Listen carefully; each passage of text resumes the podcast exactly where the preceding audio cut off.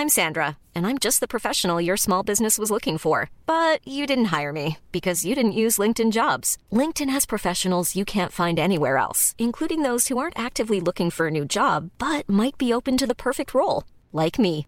In a given month, over 70% of LinkedIn users don't visit other leading job sites. So if you're not looking on LinkedIn, you'll miss out on great candidates like Sandra. Start hiring professionals like a professional. Post your free job on linkedin.com/people today. Heraldo Radio. La HCL se comparte, se ve y ahora también se escucha. Inicia las noticias de la tarde con Jesús Martín Mendoza en Heraldo Radio.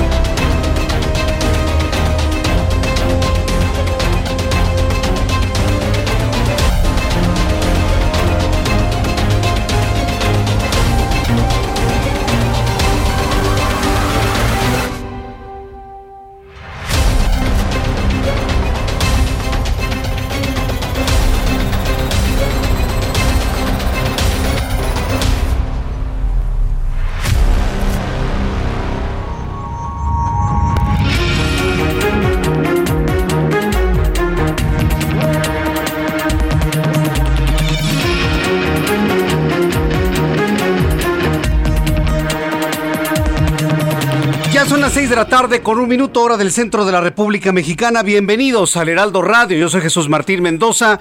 Le presento un resumen con las noticias más importantes hasta esta hora de la tarde. Súbale el volumen a su radio. En primer lugar le informo que un juez federal ha decretado dar prisión preventiva justificada al exdirector de Petróleos Mexicanos Emilio Lozoya. Esta ocasión por el caso de agronitrogenados, abogados de Lozoya buscarán un acuerdo reparatorio por 5 millones de dólares totales. Más adelante le voy a tener todos los detalles de lo que hoy trasciende sobre el caso de Emilio Lozoya y esta nueva acusación y esta nueva orden de aprehensión. También le informo que el Instituto Nacional Electoral aplazó la fecha límite para la recolección de las firmas para la revocación de mandato del 15 de diciembre de 2021 al 25 del mismo mes. La consulta se recorre hasta el 10 de abril de 2022. Imagínense, se va a dar todo ese tiempo, pues por la modalidad de las hojitas, la modalidad de los papelitos. Y bueno, pues entender esa situación, ¿no? Que finalmente con eso, pues se necesitaba más tiempo en el momento en que se va a pedir un modelo, digamos, híbrido o mixto entre lo digital y lo físico.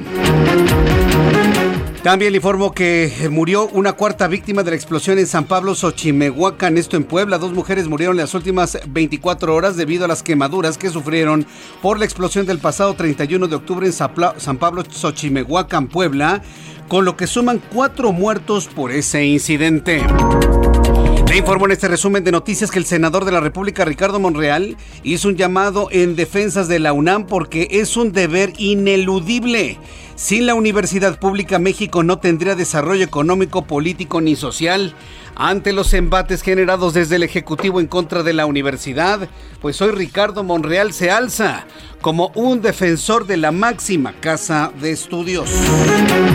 También le informo esta tarde que Marcelo Ebrard Casaubón, secretario de Relaciones Exteriores, confirmó que los presidentes Andrés Manuel López Obrador de México, Joe Biden de los Estados Unidos, Justin Trudeau, primer ministro de Canadá, se van a reunir el próximo 18 de noviembre en Washington. Es decir, Andrés Manuel López Obrador tiene en puerta otro viaje a los Estados Unidos.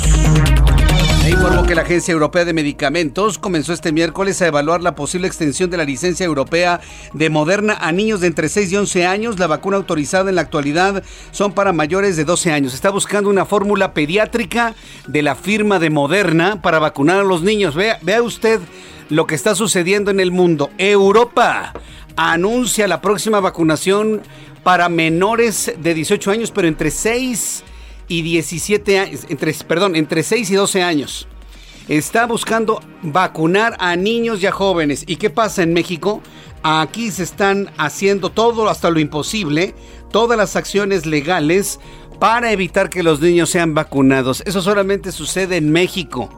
Y, lo digo para que usted lo compare. Vea, Europa en este momento ya está anunciando la próxima vacunación para los menores en este rango de edad. También le informo que cuatro lesiones, eh, eh, perdón, cuatro leones, cuatro leones africanos del Parque Safari en Singapur dieron positivo a COVID-19. Sí, leones. Bueno, los que sabemos que los diferentes coronavirus que hemos conocido a lo largo de la historia están en felinos, esto del coronavirus no es algo nuevo, ¿eh?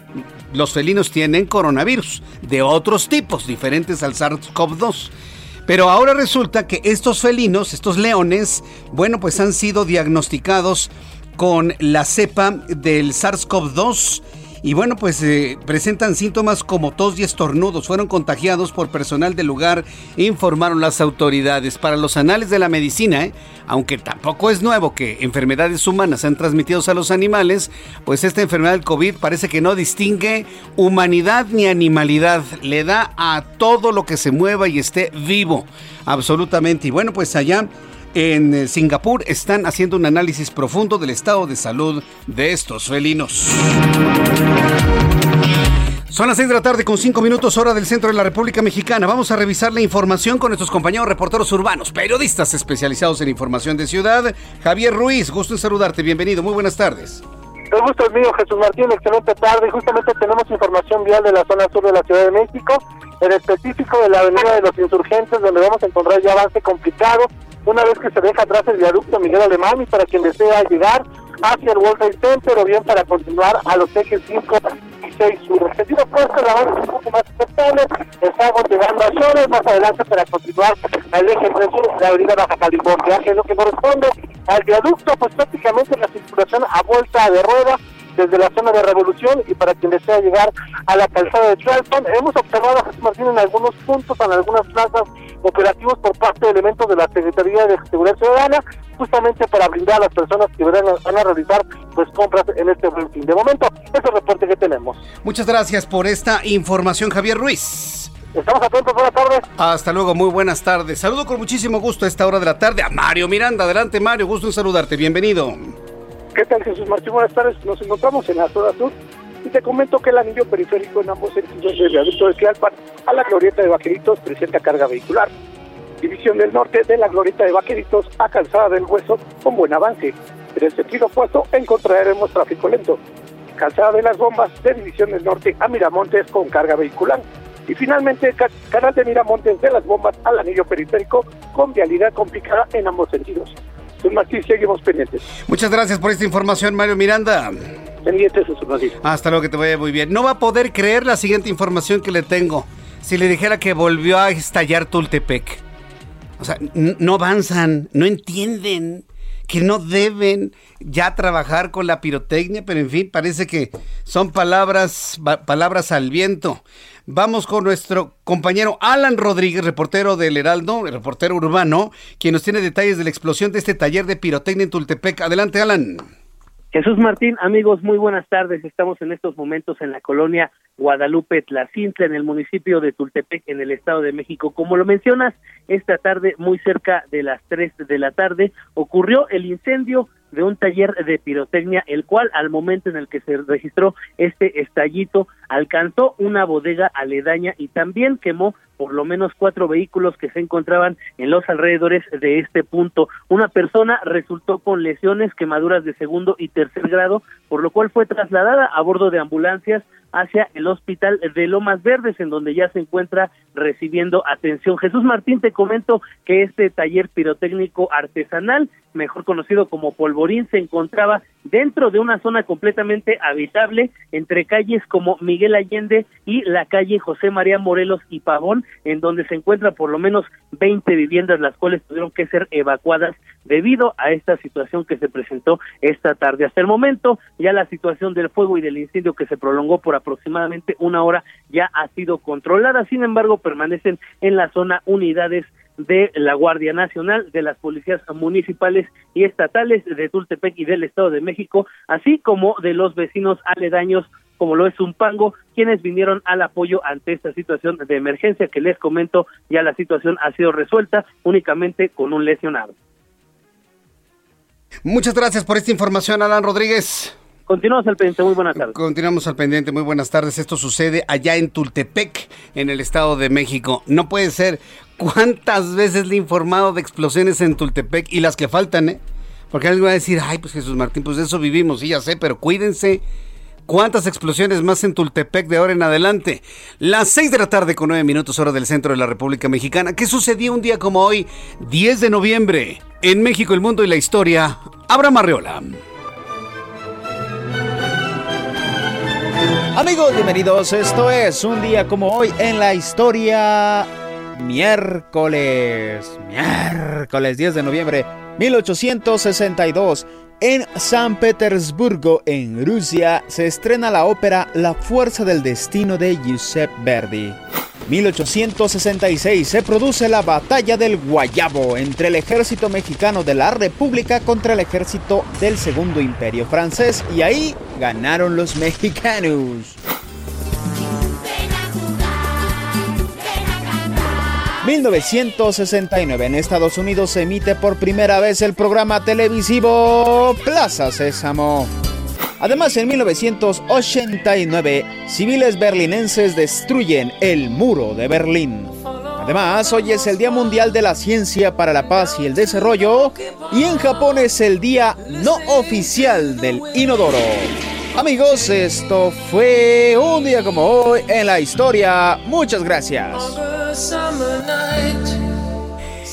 Muchas gracias, Abraham Arreola, por las efemérides del día de hoy. Siempre muy agradecido con tu forma tan original de darnos a conocer lo que sucede en México, el mundo, en un día como hoy. Vamos a revisar las condiciones meteorológicas para las próximas horas. El Servicio Meteorológico Nacional, que depende de la Comisión Nacional del Agua, nos informa sobre canales de baja presión. El nuevo Frente Frío número 8, oiga, qué frío, ¿eh? Ahora sí hizo frío en la mañanita aquí en la capital del país. Vaya frío. Nos amanecimos con 6 grados como temperatura mínima en la capital del país, nuevamente bancos de neblina.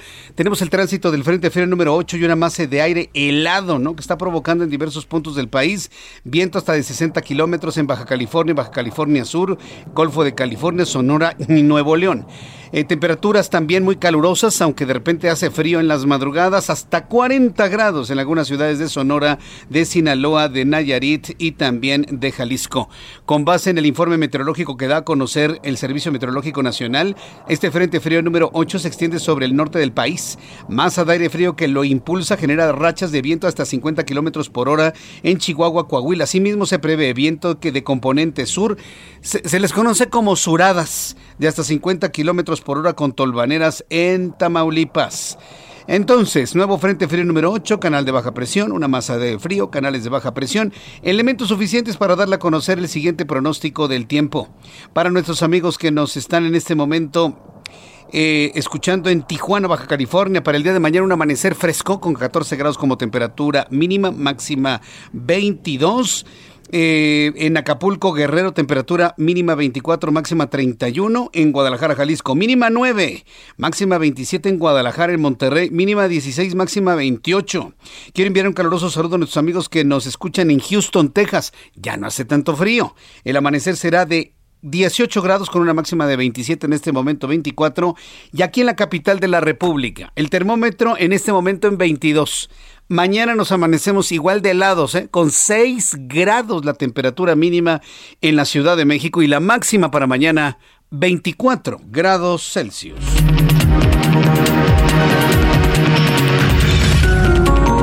Ya son las 6 con 13, las 6 de la tarde con 13 minutos, hora del centro de la República Mexicana.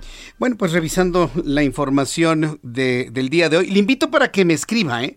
para que usted esté en contacto conmigo a través de Twitter, arroba Jesús Martín MX, y a través de YouTube en el canal Jesús Martín MX. En primer lugar, quiero informarle que ha muerto la cuarta víctima por la explosión en la toma clandestina de gas LP en San Pablo Xochimehuacán, en Puebla. Se trata de Azucena Manuela Bravo Martínez. Ella murió en el Hospital General del Norte, de acuerdo con José Antonio Martínez García, titular de la Secretaría de Salud Estatal. La víctima tenía 43 años. Presentó quemaduras de segundo y tercer grado en el 80% del cuerpo, así como lesión por quemaduras de la vía aérea superior. Esto es lo que eh, presentaba eh, el cuerpo de esta mujer, que finalmente, bueno, pues pierde la batalla por la recuperación. Es que imagínense, tenían quemaduras hasta de tercer grado cuando hay quemaduras de tercer grado, prometen la vida. ¿eh? El esfuerzo del cuerpo es enorme, se mina, termina viendo, existiendo, dándose casos de falla orgánica generalizada. Son, situaciones verdaderamente graves y bueno, pues de esta manera se suma la cuarta víctima en esta tragedia en Xochimehuacan, en Puebla, hace unos días. En otros asuntos, la Organización Mundial de la Salud explicó que la autorización de uso de emergencia y la verificación para las vacunas contra COVID-19 Cancino y Sputnik a ver, mucha atención con esto, seguramente le interesa a muchas personas esto, no tiene una fecha definida. Es decir, la Organización Mundial de la Salud no sabe para cuándo le va a dar el beneplácito a la vacuna china y a la vacuna rusa. Esto no significa que sean buenas, esto no significa que sean de buena calidad y que protegen contra el COVID. La única diferencia es que pues la Organización Mundial de la Salud no las ha avalado. ¿no? que porque hacen falta pruebas clínicas. Mire, a todas las vacunas les hacen las pruebas suficientes. Ninguna vacuna en la historia se había elaborado en menos de un año. Ninguna vacuna en la historia. Esta es la primera vez y esto por la emergencia del COVID-19. Bueno, pues dice la OMS que no hay fecha para autorizar Cancino y Sputnik. Esto se debe a que ambos fabricantes no han entregado toda la información solicitada con respecto a la seguridad, a la calidad, a la eficacia de los biológicos para que la organización pueda confirmar que es seguro su uso de estas vacunas, explicó Jarbas Barbosa, subdirector de la Organización Panamericana de la Salud. Recuerde que mientras estas vacunas no sean avaladas por la Organización Mundial de la Salud, hay varios países del mundo que no las toman en cuenta, que simple y sencillamente si usted está vacunado con esa vacuna, pues no consideran que usted tenga la suficiente protección para contagiar o contagiarse del SARS-CoV-2 que produce la enfermedad COVID-19. Entonces, bueno, pues ya tenemos ahí la advertencia de la Organización Mundial de la Salud y no hay una fecha para la autorización de, bueno, sí, para darle el aval a estas vacunas, la Sputnik 5 o Sputnik B y la CanSino. Mientras tanto, si seguimos hablando de COVID-19, ¿cuál es la herramienta fundamental para seguirnos cuidando y que ha, provocado, entre comillas, la baja en los casos de COVID-19? El cubrebocas. No es ni el buen deseo o mal deseo de un mal funcionario público mexicano, de ninguna manera, o de alguna estrategia que no funciona, de ninguna manera. Si han llegado a bajar los casos es gracias a las acciones de la sociedad mexicana, que por cierto, acciones que el día de hoy prácticamente se olvidaron. Hoy está iniciando el buen fin. ¿Qué tal? ¿Cómo le fue? ¿Ya se gastó todo su aguinaldo? Al ratito le voy a platicar sobre este asunto. Hoy inició el buen fin y qué sana distancia ni qué ocho cuartos, ¿eh? La Ciudad de México, la Ciudad de Guadalajara, la Ciudad de Monterrey, amigos que nos están escuchando, prácticamente ya en la normalidad de la actividad. Gente en todas calles, gente nerviosa, los centros comerciales atestados y algunos no utilizando el cubrebocas. A ese tema voy. Aunque usted esté vacunado, aunque estemos en semáforo en verde, aunque sea el buen fin de semana o lo como se llame, tiene usted la obligación moral de seguir utilizando el cubrebocas. Punto. Porque usted no sabe si tiene el virus y lo está contagiando, lo está esparciendo con su sola respiración, con su solo hablar. Es muy importante que usted tome en cuenta eso. Le digo esto porque Laida Sansores, quien es la gobernadora constitucional de Campeche, realizó unas polémicas declaraciones sobre el uso del cubrebocas y de la sana distancia. Pues durante el programa de, televisión que conduce eh, Martes del Jaguar, dijo que ella ya eliminaría esas medidas. O sea, la, irresponsabilidad andando, ¿no? Que ya eliminaría el cubrebocas y... con quién quiere quedar bien? Con López Obrador, que no le gusta usar cubrebocas. Ah, pero en Estados Unidos sí tenía su cubrebocas. Y, y mientras estaba ante la asamblea del, del, Consejo de Seguridad de la Organización de las Naciones Unidas, ahí con su cubrebocas, ni se le reconocía, ni ¿Con quién quiere quedar bien la gobernadora Campeche? No le veo ningún sentido, pero vamos a escuchar lo que dijo la gobernadora campechana. Estaba yo viendo aquí traen todavía el tapabocas a ver si no me regaña Lilianita, pero tengo que consultarlo con ella. Pero yo por mí, y ya lo están haciendo en otros lugares, el tapaboca ya es opcional. Si quieres te lo pones y si no, no. Así que si aquí se lo quieren quitar, quítenselo, ¿eh? Nosotros hemos declarado COVID free todos los lugares en donde estamos. Ya estamos en verde. Gracias a, Dios han sido tres, por, tres decesos como promedio, dos lo que ya tenemos ahora. Y yo ya quitaría también la sana distancia. Entonces lo voy a consultar para ver si esto es posible. Claro, todavía no hagamos eventos, pero pues ya hicieron la Fórmula 1, ¿no? Yo creo que algo cuidaron, pero de cualquier manera, sigámonos cuidando, eh, tomemos buenos alimentos saludables. Eso que acaba usted de escuchar es la gobernadora de Campeche. Yo, tengo la obligación moral de decirle, mire, estas aseveraciones son muy personales de la gobernadora, muy personales. Me preocupa porque un gobernador, una gobernadora, tiene la obligación moral y ética de decirle a sus gobernados, sigamos utilizando el cubrebocas. A lo mejor no le gusta a ella, pero el que no le guste a ella no le da ninguna autoridad para decir, ya quítense el hombre, ya quítense. No, no se lo quite. Sí, efectivamente, hubo, hubo gran premio. Vea las fotografías del gran premio. Vea las fotografías del Gran Premio. Todo el mundo con cubrebocas. Ahí nadie andaba que se lo quitaba. Todo el mundo con cubrebocas. Sabiendo perfectamente bien que para asistir a un evento de estos y que vuelva a nuestro país, requisito indispensable utilizar el cubrebocas porque seguimos en campaña y no hay que... Eh, en campaña. Seguimos en pandemia. No hay que confiarse. Seguimos en pandemia. Aunque no les guste, señores, de la 4T, como ustedes la llaman, yo no la llamo así. Aunque no les guste, seguimos en pandemia, tenemos que seguir utilizando el cubrebocas y es nuestra responsabilidad moral, nuestra responsabilidad ética de quienes tenemos la posibilidad de hablar a un gran número de personas, sea un político, sea un comunicador, tenemos la obligación de insistir en el uso del cubrebocas. Por eso a mí me, me preocupa aseveraciones de este tipo. ¿O qué? A estos políticos les pesa mucho que Manuel Bartlett, el director de la Comisión Federal de Electricidad, se haya referido al cubrebocas como bozal. Les preocupa mucho, les, puede mucho, a mí no me importa. Que le digan tapabocas, cubrebocas, mascarilla, bozal, como sea. Lo tenemos que usar para evitar que las babas, las salivas, los humos que salen de nuestra boca y de nuestra nariz con COVID contagien a otra persona y la puedan hasta matar.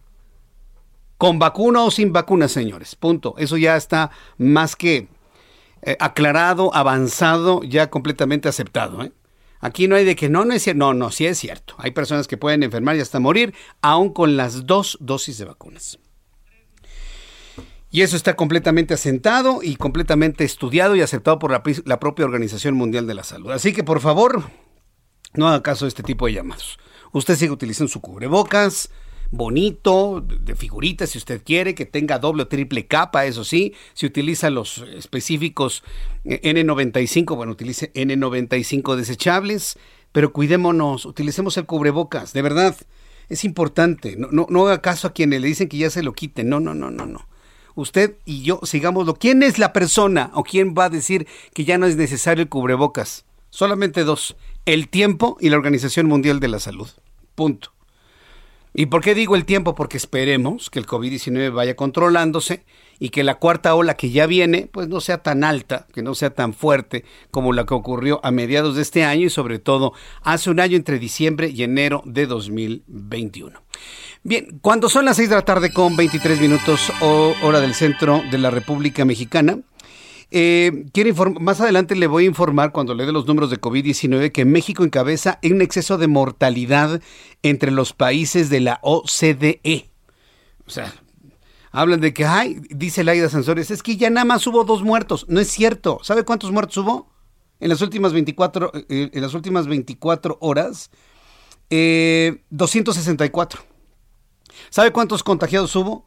3.556. O sea, todavía estamos hablando de miles de personas que se contagian diariamente. Y bueno, pues esto lo sabe precisamente también la, OCDE, la Organización para el, Desarrollo Económico, y bueno, pues está de alguna manera pues informando la OCDE que México encabeza los países con exceso de mortalidad de COVID-19. Al día de hoy, el índice de mortalidad en México se mantiene en 7.57%.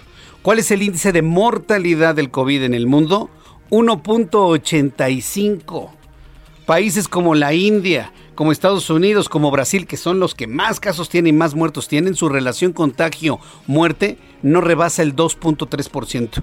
México es uno de los países donde más gente muere por COVID-19, así sean pocos casos. De cada 100 contagiados se mueren 8.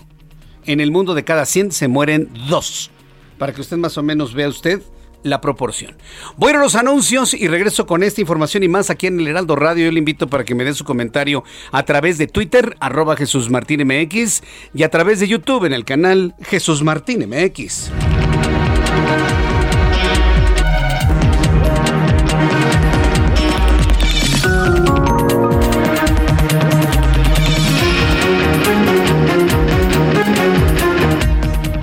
Escuchas a Jesús Martín Mendoza con las noticias de la tarde por Heraldo Radio, una estación de Heraldo Media Group.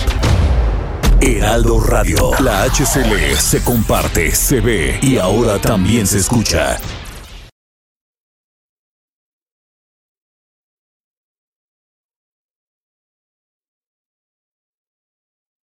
Heraldo Radio, la HCL se comparte, se ve y ahora también se escucha.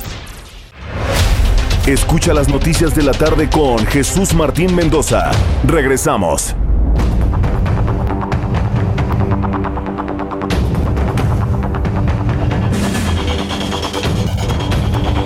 Ya son las 6 de la tarde con 30 minutos, hora del centro de la República Mexicana. Continuamos con la información en el Heraldo Radio. Mire de los asuntos que vale la pena mencionar como asuntos donde vemos progreso, el interés por los demás Sí, porque la política en México se ha convertido en una arena de, de, discusiones y disipizapes, la verdad. Entonces, tenemos la responsabilidad también de presentarle, pues, noticias, noticias donde participan diversas entidades, inclusive empresas, que están comprometidas con apoyar a la ciudadanía en general. Y qué mejor hacerlo en las condiciones o en las cuestiones de salud. Y sobre todo cuando hablamos de salud, cuando se trata de atender las emergencias. Le platico esto porque hay esfuerzos de nuestros amigos de Coca-Cola México junto con la Cruz Roja Mexicana. Fíjese lo interesante de esto. Fundación Coca-Cola, junto con la Cruz Roja Mexicana y autoridades para la creación de la nueva escuela de enfermería y base de socorros en Azcapotzalco, pues finalmente se, dio a conocer esta suma de esfuerzos. Coca-Cola, la Cruz Roja Mexicana y crearon esta nueva escuela de enfermería y base de socorros en Azcapotzalco. Para hablar sobre esto, sobre esta, este, este interés que tiene Coca-Cola en el apoyo a la Cruz Roja y este tipo de, de, acciones, me da un enorme gusto saludar aquí en el Heraldo Radio a Sergio Londoño. Él es vicepresidente de Asuntos Públicos para Coca-Cola México y miembro del Consejo de Fundación Coca-Cola. Estimado Sergio Londoño, me da mucho gusto saludarlo nuevamente aquí en el Heraldo Radio. Bienvenido. Muy buenas tardes. Jesús Martín, muy buenas tardes y gracias por la invitación. Como siempre, un placer estar contigo. A, mí la verdad me, gusta mucho platicar y presentar este tipo de historias porque finalmente son acciones que van dirigidas a la población en general. Eh, coméntanos, ¿cómo surge la idea de crear una nueva escuela de enfermería y base de socorro eh, apoyado por la Fundación Coca-Cola? Sergio Londoño. Bueno, Jesús Martín, la verdad es que estamos muy emocionados porque junto con la Cruz Roja, como bien dices, inauguramos hace unas semanas esta escuela de enfermería y base de socorro. Esto eh, surgió después del sismo de, hace cuatro años, donde Fundación Coca-Cola a nivel global se movilizó para ayudar a México. Y eh, en ese momento, y ahora después de la pandemia del COVID-19, se pusieron unas, unos objetivos principales de ayudar a la, Cruz Roja y a la ciudadanía mexicana en general. Y por eso se trazó una ruta para crear esta base eh, y esta escuela de enfermería en Azcapotzalco, en la Ciudad de México. Y vamos a tener eh, más de 200 eh, enfermeras y enfermeros formados cada año gracias a este esfuerzo conjunto. Es una escuela que formará a, cuántos egresados, nos decía Sergio Londoño. 200, 200 enfermeras y enfermeros y además va a movilizar mucho más rápido el socorro en esta zona de la ciudad, que es algo demasiado importante cuando se trata de salud y de emergencias. entendería que es la Cruz Roja la que determinó que el lugar donde se tendría que instalar esta escuela de enfermería y base de socorros sería en Azcapotzalco, porque hay otras zonas de la ciudad también con una incidencia importante de accidentes. ¿Cómo se dio esta decisión por parte de, de la Cruz Roja? Bueno, la Cruz Roja priorizó el área de Azcapotzalco porque además eh, es un área que tiene muchísima necesidad eh, a la hora de movilizar el socorro en la ciudad y eh, la Cruz Roja consideró que esta era una zona propicia para esta escuela de enfermería que hoy se convierte en un modelo para la ciudad y para el país. Correcto. Ahora, vemos a la Fundación Coca-Cola, evidentemente a la a, los, a la Cruz Roja Mexicana. ¿Qué otras entidades, eh, qué otras organizaciones están participando dentro de este importante esfuerzo? Bueno, más que organizaciones, hubo un importante apoyo de familias mexicanas, eh, en este caso eh, en la, en la base de socorro y escuela de enfermería, pero mayor y primordialmente fue el esfuerzo conjunto entre la Fundación Coca-Cola y eh, la Cruz Roja de México. Ahora, la Cruz Roja hace todos los años una gran colecta, ¿no? En donde eh, reúne recursos económicos para poder fondear precisamente todas estas secciones. Eh, ¿Este apoyo que está dando la Fundación Coca-Cola se circunscribe en esta campaña de donaciones o es adicional a lo que ya de suyo siempre han apoyado a la Cruz Roja, Sergio Londoño? Es, adicional Jesús Martín y además venimos liderando junto con Enactus y la Cruz Roja una campaña muy especial que se llama Una ola por México, que habla de cómo nos debemos seguir cuidando ante la pandemia que si bien ha bajado, gracias a Dios, todavía sigue entre nosotros. Entonces, esto es una colaboración continua y la verdad nosotros desde eh, la industria mexicana Coca-Cola y la Fundación Coca-Cola siempre estamos dispuestos a apoyar a una entidad como la Cruz Roja Mexicana que la verdad hace un trabajo y un esfuerzo increíble a lo largo de la República. Sí, la, verdad esto es muy muy interesante y este apoyo será permanente mientras exista esta esta escuela, debo entenderlo así. Inclusive preguntaría, ¿hay planes para abrir más escuelas en otras partes de la ciudad o inclusive en otras partes de la República Mexicana, Sergio? Seguiremos colaborando con, la Cruz Roja de México en lo que eh, en la entidad determine y si, vende, y si vienen más proyectos de esta naturaleza, pues buscamos la forma cómo estar con la Cruz Roja en este y todas las iniciativas que, tengan. Eh, eh, finalmente, ¿cómo están proyectando el beneficio de esta nueva sede a la población en general, Sergio?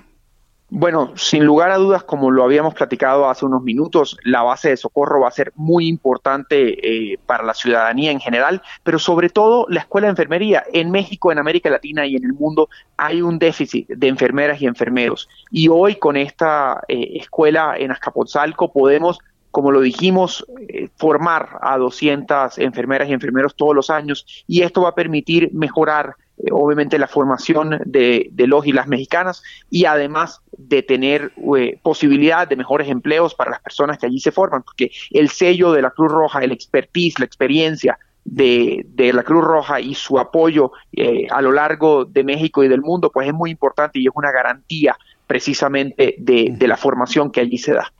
Perfecto. Estoy revisando información, por ejemplo, de, Adriana González, que es precisamente una de las estudiantes de esta nueva escuela.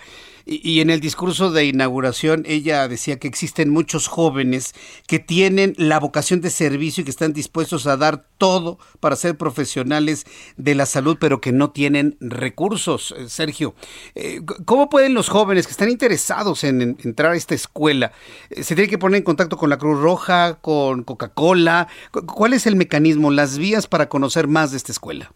Las vías son a través de la Cruz Roja, son ellos quienes, quienes son los dueños de la, de la base y además eh, quienes manejan como tal la institución. Entonces, allá siempre tienen una, una, eh, una puerta abierta y sobre todo que van a empezar eh, a, sacar estas convocatorias y, y ahí en, en la Escuela de Enfermería en Azcapotzalco seguramente les darán toda la información que necesiten. Magnífico, pues bueno, pues ah, ah, hemos ido sumando y platicando con el público de varias acciones como precisamente esta, esta escuela y esta base de socorro, de una ola por México, por cierto, y bueno, pues seguimos atentos de todas las acciones que esté apoyando Industria Mexicana Coca-Cola y la Fundación Coca-Cola en lo que resta del año y en el año que viene, estimado Sergio.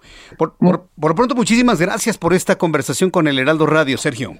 No, muchísimas gracias a ti, Jesús Martín. De verdad, un, gusto y un placer estar contigo esta tarde. Siempre es un gusto platicar con usted. Gracias, Sergio. Hasta pronto. Hasta luego. Hasta luego. Hemos conversado con Sergio Londoño, vicepresidente de Asuntos Públicos para Coca-Cola México y miembro del Consejo de la Fundación Coca-Cola. Fíjese como una, como una empresa, ¿sí? De bebidas, ¿sí? Porque alguien me dice, no, pues es que la que fabrica el refresco. No, no, no, no, no, no, no. Industria Mexicana Coca-Cola es una empresa de bebidas. tiene inclusive agua natural y desde mi punto de vista y lo que ha dicho la Profeco, de las de mejor calidad en el mercado, por cierto. Entonces, es una industria mexicana que hace bebidas de todo tipo, hace yogures, tiene leche, eh, tiene jugos, tiene agua, en fin, tiene una gran cantidad de productos. No se puede nada más limitar a un solo producto, claro, el emblemático. Pero decirlo de esa manera, bueno, pues uno pensaría que una empresa que se dedica a hacer bebidas, ¿cómo le entraría a otros asuntos de responsabilidad social? Pues así, apoyando escuelas, apoyando bases y de esta manera ayudando a que crezca la Cruz Roja Mexicana. Son las 6 de la tarde con 39 minutos, hora del centro de la República Mexicana. Bueno, ¿se, ¿se, acuerda del terrible choque, bueno, del accidente de la autopista México-Puebla, pero en la zona del Estado de México, a la altura de la de la caseta de San Marcos. ¿Se acuerdan lo que pasó? Terrible, ¿no? 17 o 19 muertos. Todavía no se ha podido establecer con precisión. Vamos a dejarlo en 17. Vamos a dejarlo en 17 personas las que fallecieron en ese lugar. Bueno, pues me están informando que ya suman 5 las víctimas identificadas. Fíjense nada más el drama. Estamos con 17 cadáveres y a este momento, casi una semana de ocurridos los hechos, solamente se han identificado a cinco personas de la tragedia en la México-Puebla. José Ríos, corresponsal en el Estado de México, nos tiene los detalles. Adelante, José. ¿Qué tal, Jesús Martín? Buenas tardes, te saludo con gusto a ti, al auditorio que nos escucha por el Heraldo Radio. Y pues sí, como bien comentas, al menos cinco víctimas del choque del pasado 6 de noviembre en la autopista México-Puebla han sido identificadas por las diligencias realizadas por la Fiscalía General de Justicia del Estado de México. Entre las personas fallecidas, Jesús Martín, se encuentra un hombre de 47 años quien bajaba en un vehículo compacto, así como una familia conformada por cuatro personas, entre ellas dos jóvenes de 20 y 18 años. Aunque en un inicio, Jesús Martín, pues bueno, Caminos y Puentes Federales registró el fallecimiento de 19 personas en esta lamentable en este lamentable choque, perdón, pues bueno, la Fiscalía de Mexiquense hoy este ratificó el dato y pues hasta el momento ellos suman 17 usuarios sin vida en este percance. Eh, cabe destacar Jesús Martín que en el avance de estas investigaciones, pues bueno, familiares de estas cinco personas ya acudieron ante el representante social de la Fiscalía Regional de Amecameca, la cual ya está llevando a cabo pues estas investigaciones. Y también pues bueno, ellos fueron quienes le tomaron el análisis a estas personas y pues bueno, informaron, informaron también las autoridades que se iniciará el proceso de devolución de los cuerpos en las próximas horas de este jueves. Por último, Jesús Martín, pues cabe de señalar que hasta el momento se han presentado a la, ante la Fiscalía familiares de 11 posibles víctimas a quienes, pues bueno, hasta ahorita se les ha recabado la entrevista respectiva y se les tomó la prueba genética, por lo que ahora eh, pues habrá que esperar si estas coinciden con las víctimas de este lamentable suceso. Este es el informe que te tengo, Jesús Martín. Muchas gracias por, eh, por la información. Bueno, se van a seguir tardando, ¿no? En la identificación del resto de los cuerpos, ¿verdad, José Ríos? Es correcto, Jesús Martín, es un proceso tardado y cabe destacar también que, pues bueno, eh, hasta ahorita se tiene confirmado que será primero la empresa del operador de esta unidad quien será, será responsable de los gastos funerarios y de los cuales provenga de todas estas investigaciones y acciones legales que se tomarán. Sin embargo, pues cabe destacar que también Caminos y Puentes Federales, al ser una autopista federal, pues también se estará al cargo de esta realización del apoyo, así como, pues bueno, el gobierno del Estado de México. Correcto, José Ríos, muchas gracias por la información. Seguimos pendientes, buenas tardes. Seguimos pendientes, muy buenas tardes con esta información. Bueno, ya son las 6 con 42, las 6 de la tarde con 42 minutos hora del centro de la República Mexicana.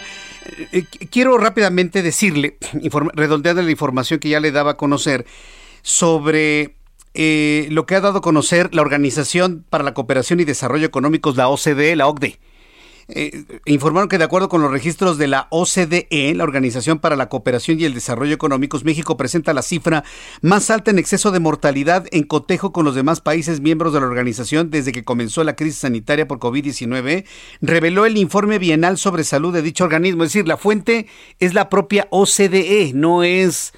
Eh, los adversarios, no, no, no, no, de ninguna manera, no son los adversarios la fuente, es la OCDE.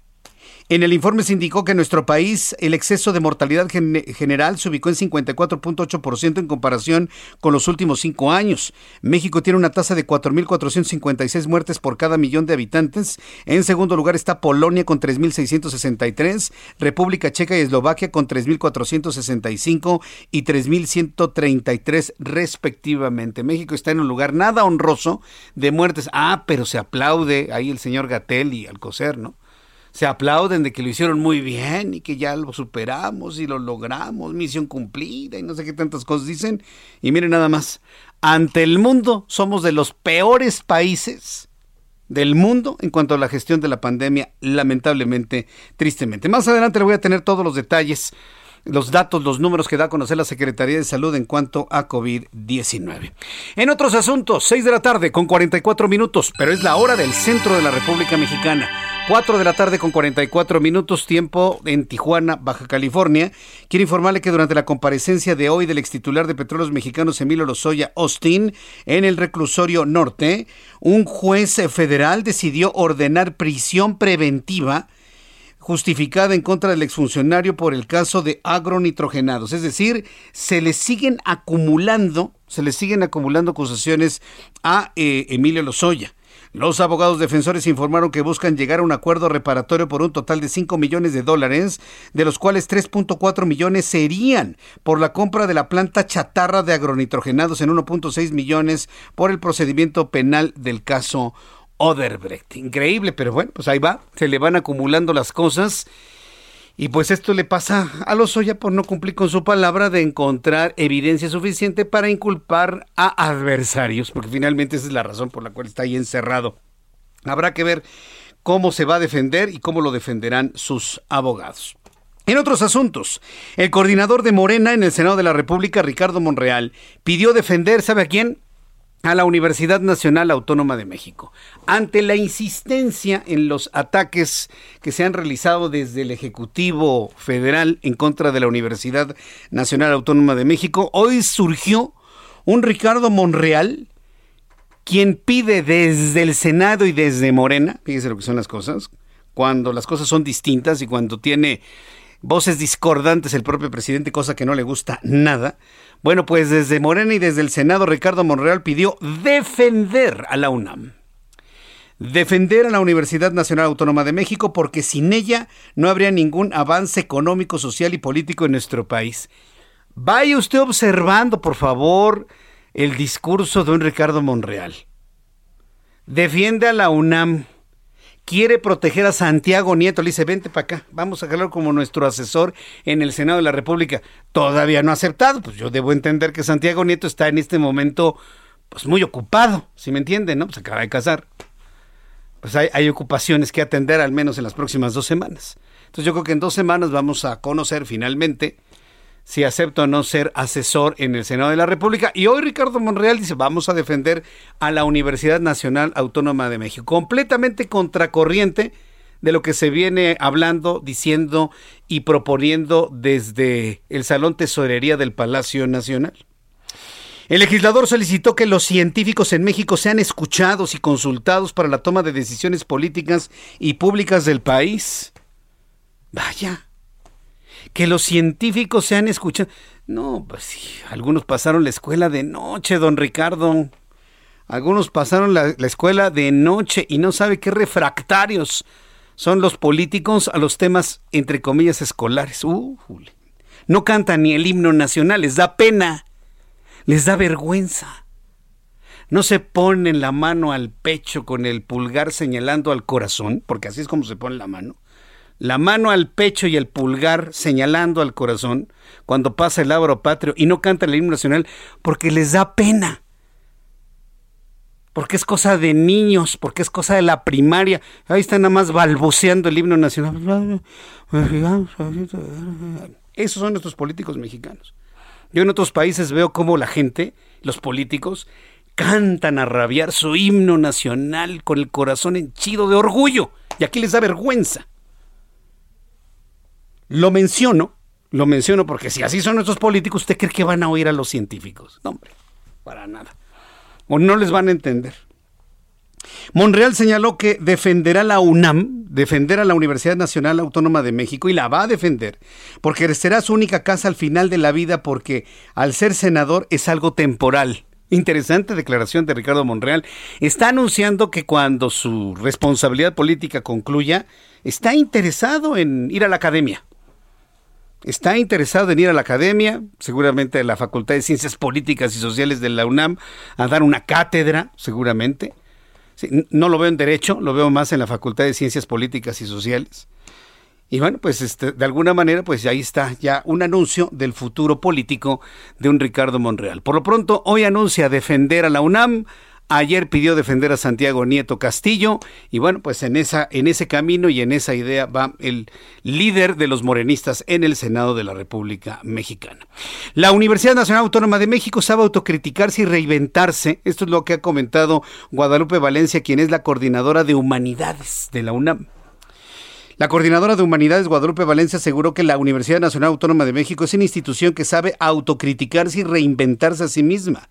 Señaló que la universidad siempre ha tenido como objetivo construir un pensamiento crítico que indague y pregunte. Además agregó que la UNAM busca contribuir al desarrollo de una mejor sociedad que sea solidaria, igualitaria e incluyente. Esto fue lo que dijo Guadalupe Valencia. Herederos y queremos ser parte de la herencia, de la tradición de una universidad que también se mira a sí misma, que es capaz de criticarse y de reinventarse. Somos hoy la UNAM, la suma de todo lo que hemos sido, de todo lo que hemos construido desde hace más de una centuria. Esto fue lo que dijo Guadalupe Valencia.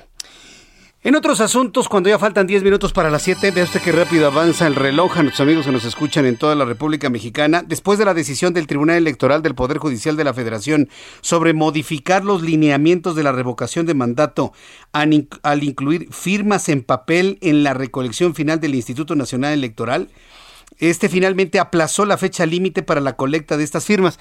Mire, le quiero contrastar dos noticias que se dieron a conocer el día de hoy. ¿Cuál es la argumentación? Fíjese.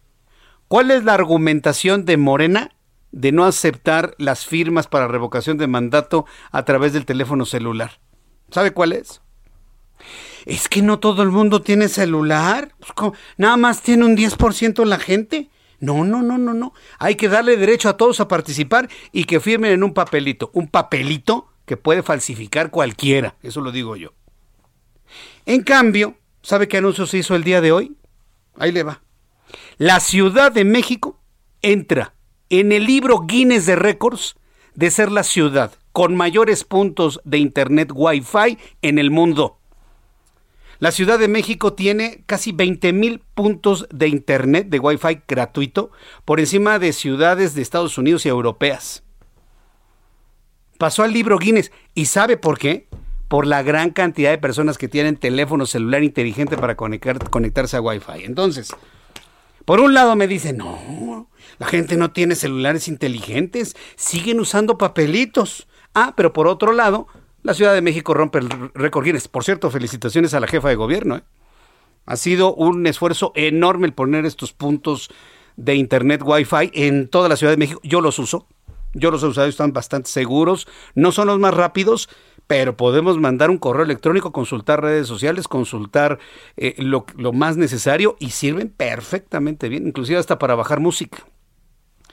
Entonces, ¿tenemos o no tenemos Internet? ¿Tenemos o no tenemos capacidades tecnológicas para enviar una firma al INE? Claro que lo tenemos. Entonces, eso ha sido una argucia, ¿no? Pero finalmente, bueno, finalmente se aceptó que también además del Internet sean con papelitos. Bueno, pues entonces el Instituto Nacional Electoral aplazó la fecha límite para la colecta de estas firmas. Anteriormente el día fijado era el 15 de diciembre de este año. Tras esto se decidió otorgar 10 días más para revisar y recibir firmas en físico. La consulta se, se pospuso hasta el 10 de abril de 2022. Para que vea usted. Entonces, la consulta se ha pospuesto al 10 de abril del 2022, ya no será en marzo, será en abril. Y bueno, 10 días más para seguir recibiendo en papelito o a través de Internet las firmas necesarias para que efectivamente se pueda realizar por mandato de ley, ¿sí? la consulta de la revocación de mandato, que no reafirmación de poder ni de cargo revocación del mandato. Vamos, nos van a preguntar si queremos que ya se vaya el actual presidente mexicano o, si que, o que se quede de ahí hasta el año 2024. Mire, yo soy de la idea que se quede hasta el 2024 y para eso no necesitamos gastarnos 4.800 millones de pesos. Por cierto, dinero que buscan recortarle a línea, fíjese, en la discusión del presupuesto de egresos para el año que entra. Asunto que vamos a platicar un poco más adelante aquí en el Heraldo Radio. Así que, bueno, pues yo le invito para que me siga enviando sus comentarios a través de Twitter, arroba Jesús Martín MX, y a través de YouTube en el canal Jesús Martín MX Participe en nuestras formas de consulta como lo hace Prensa Fuerza Unión Jesús Martín, nada más porque las mascotas no hablan, sino también tuvieran celular. sí. Bueno, no pensemos en las mascotas, pero estamos pensando de manera suave de que cada persona tiene un celular, pero no. Yo, por ejemplo, tengo dos números celulares que estoy ocupando y tengo como cuatro equipos que se pueden conectar a Wi-Fi, que dan, la oportunidad de conectarse. ¿Cuántos celulares tiene usted? Le puedo asegurar que más de uno. Y los que viajan en transporte público, pues el bueno lo dejaron en casa y para el transporte público, pues uno de 300 pesos que venden en el Oxxo, ¿no? Sí, porque... Sí, un, chicharrón, ¿no? Sí, es que compran ahí en el... Ya, dije la tienda, ¿verdad? Bueno, a ver si luego se acercan nuestros amigos de Oxxo para que... Para que, que, nos manden unos cafés. No, ni digas, Ángel, porque sí los mandan, ¿eh? Uh, Estoy seguro que sí. Bueno, vamos a ir a los anuncios. Vamos a ir a los mensajes y regresamos enseguida. Le invito para que me envíe un mensaje a través de Twitter, arroba Jesús Martín MX. Y también envíeme un mensaje a través del chat que tengo en el canal de YouTube. Jesús Martín MX. Entre a YouTube, busque Jesús Martín MX, todo, en todo junto con minúscula, y entra a esta gran comunidad de amigos que todos los días escuchan las noticias en el Heraldo Radio. Jesús Martín MX en YouTube. Escuchas a Jesús Martín Mendoza con las noticias de la tarde por Heraldo Radio, una estación de Heraldo Media Group. Heraldo Radio, la HCL se comparte, se ve y ahora también se escucha.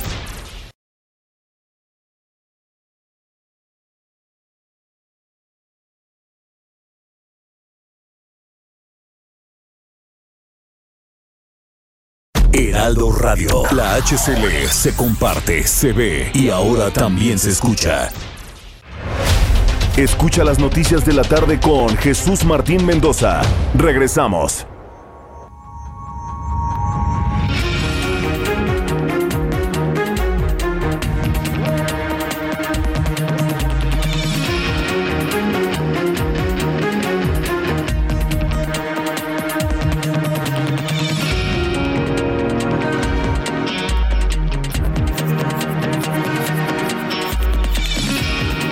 Ya son las 7 en punto, las 19 horas en punto hora del centro de la República Mexicana. Le presento un resumen con las noticias más importantes en el Heraldo Radio.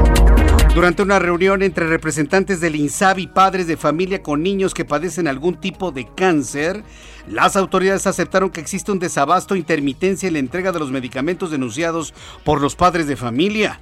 La falta de estos fármacos causan recaídas, complicaciones graves y hasta la muerte.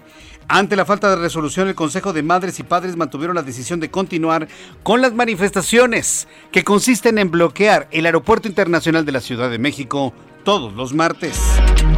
El presidente mexicano presentó el plan de apoyo para Colima en la búsqueda de abatir la pobreza y el rezago en la entidad, reactivar la economía, dice, reactivar el turismo en el estado tras la pandemia de COVID-19, así como garantizar la seguridad y la paz, dice el presidente López Obrador. Este es el tercer plan de apoyo a gobiernos estatales que promueve el presidente mexicano. El primero fue en Michoacán el 9 de octubre y el segundo en el estado de Guerrero el 24 de octubre. El gobierno estatal de Zacatecas informó que el municipio de Villa García hubo una agresión en contra de elementos de la policía estatal de la entidad.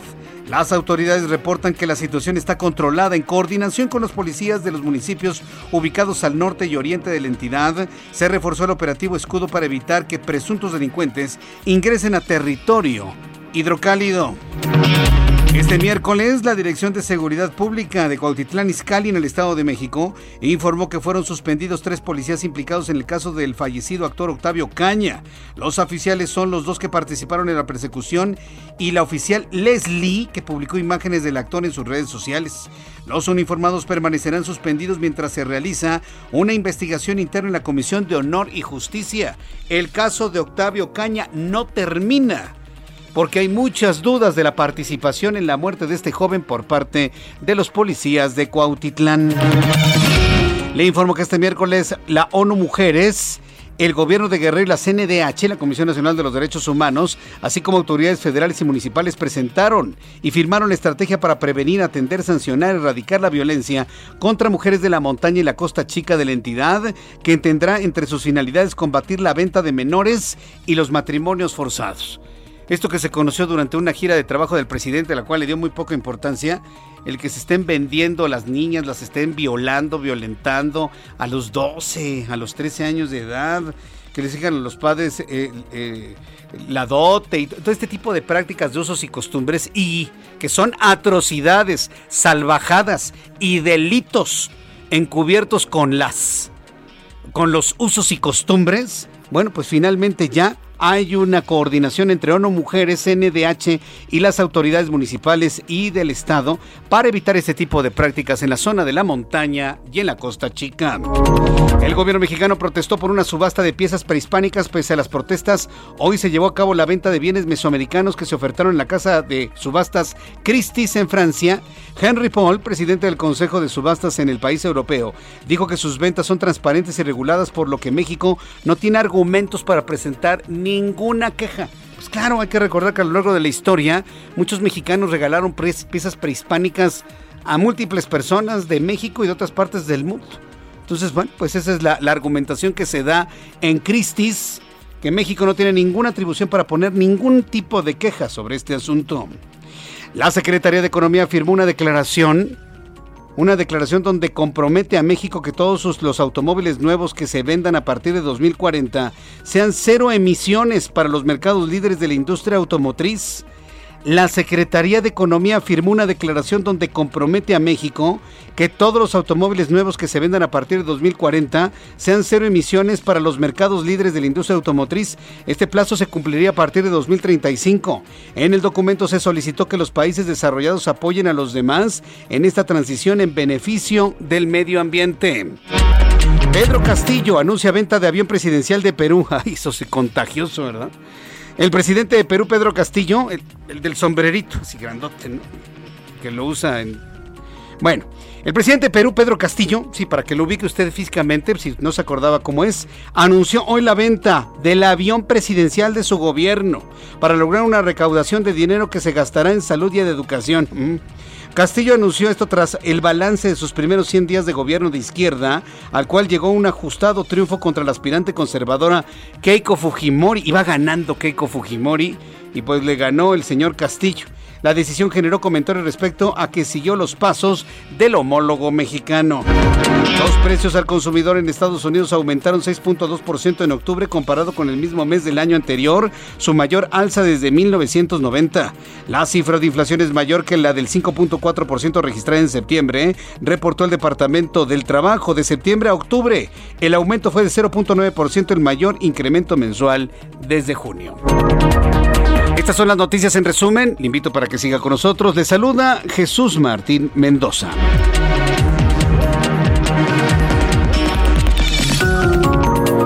Ya son las 7 con 7, 19 horas 7 minutos hora del centro de la República Mexicana. Continuamos con toda la información aquí en el Heraldo Radio.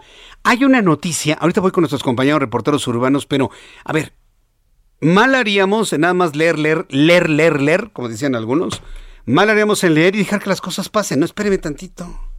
¿Escuchó la noticia de la Secretaría de Economía? ¿La escuchó? ¿Escuchó la noticia? Ahí le va. Si no la captó, súbale el volumen a su radio. La Secretaría de Economía. ¿Quién es la Secretaria de Economía? Tatiana Cloutier. La Secretaría de Economía firmó una declaración donde compromete a México que todos los todos los automóviles nuevos que se vendan a partir de 2040, es decir, a partir de 19, 18 años, sean cero emisiones para los mercados líderes de la industria automotriz y este plazo se podría cumplir a partir del 2035. En el documento se solicitó que los países desarrollados apoyen a los demás en la transición en beneficio del medio ambiente. ¿Qué le parece la noticia? ¿Ya me captó por dónde va? ¿Para qué queremos entonces la refinería de dos bocas, señores? A ver, si ya la Secretaría de Economía está firmando un compromiso internacional para dejar de usar gasolina a partir del año 2035, que alguien me explique ¿Para qué en el presupuesto de egreso se le sigue mandando dinero a la construcción de un vejestorio desde ahora? Y hablo de la refinería de dos bocas, la refinería submarina de dos bocas, como yo la he llamado. Pónganse de acuerdo. Mire, esto lo único que demuestra es que entre los morenistas ni se hablan. Ni se hablan. Cada quien hace lo que mejor le parece y Tatiana Cloutier, secretaria de Economía, seguramente firmó esto en la mejor idea. Se le va a enojar López Obrador. Si no es que ya la está regañando en este momento. Me rompes ese documento porque yo quiero seguir vendiendo gasolina los siguientes 100 años. Si no, ¿para qué estamos construyendo dos bocas? ¿O no? Bueno, para que vea, ¿eh? Que luego es muy importante detenernos en cada una de las informaciones, porque esto lo único que me, me indica es que no se hablan. No se ponen de acuerdo. No se ponen de acuerdo. ¿Para qué estamos construyendo o para qué el gobierno distrae recursos importantísimos en una refinería que ya de entrada es obsoleta? 2035 autos eléctricos. Bueno, pues a ver. A ver qué explicaciones hay. Yo le puedo asegurar que esto lo van a echar para atrás. No, ¿saben qué? Ya no lo vamos a firmar porque pues no están claros los compromisos. No, no lo, lo vamos a vamos a posponer la firma para el año que entra, o sea, cuando se nos olvide, ¿no? Y ya luego veremos, ¿no? Le firmo lo que usted quiera a que echen atrás este convenio. Ah, claro. Pues imagínese entonces cuál va a ser la justificación de la refinería submarina de dos bocas. Pues no, no, no va a haber ninguna justificación. Pero en fin, interesante ¿eh? esto que ha anunciado hoy la Secretaría de Economía. Vamos con nuestros compañeros reporteros urbanos, periodistas especializados en información de ciudad. Javier Ruiz, me da mucho gusto saludarte, bienvenido. El gusto es mío, Jesús Martín, excelente tarde y justamente nosotros nos encontramos pues, recorriendo la avenida División del Norte. En estos momentos se lleva a cabo un operativo por parte de elementos de la Secretaría de Seguridad Ciudadana, Jesús Martín, pues justamente para inhibir la delincuencia, pues tras pues, comenzar estas ventas del Buen Fin. Nos vamos a acercar con uno de los oficiales para que nos platique rápidamente en qué consiste este operativo oficial. Estamos rendidos con Jesús Martín para el Radio. ¿En qué consisten estos operativos y cuántos puestos participan? Buenas, buenas noches. Desde las 06 de la mañana se implementó el, el dispositivo por órdenes del secretario, Omar García Farcus. Vamos a tener un operativo con 16 este, elementos, este, 16 elementos, 600, 600 unidades, todas, cada una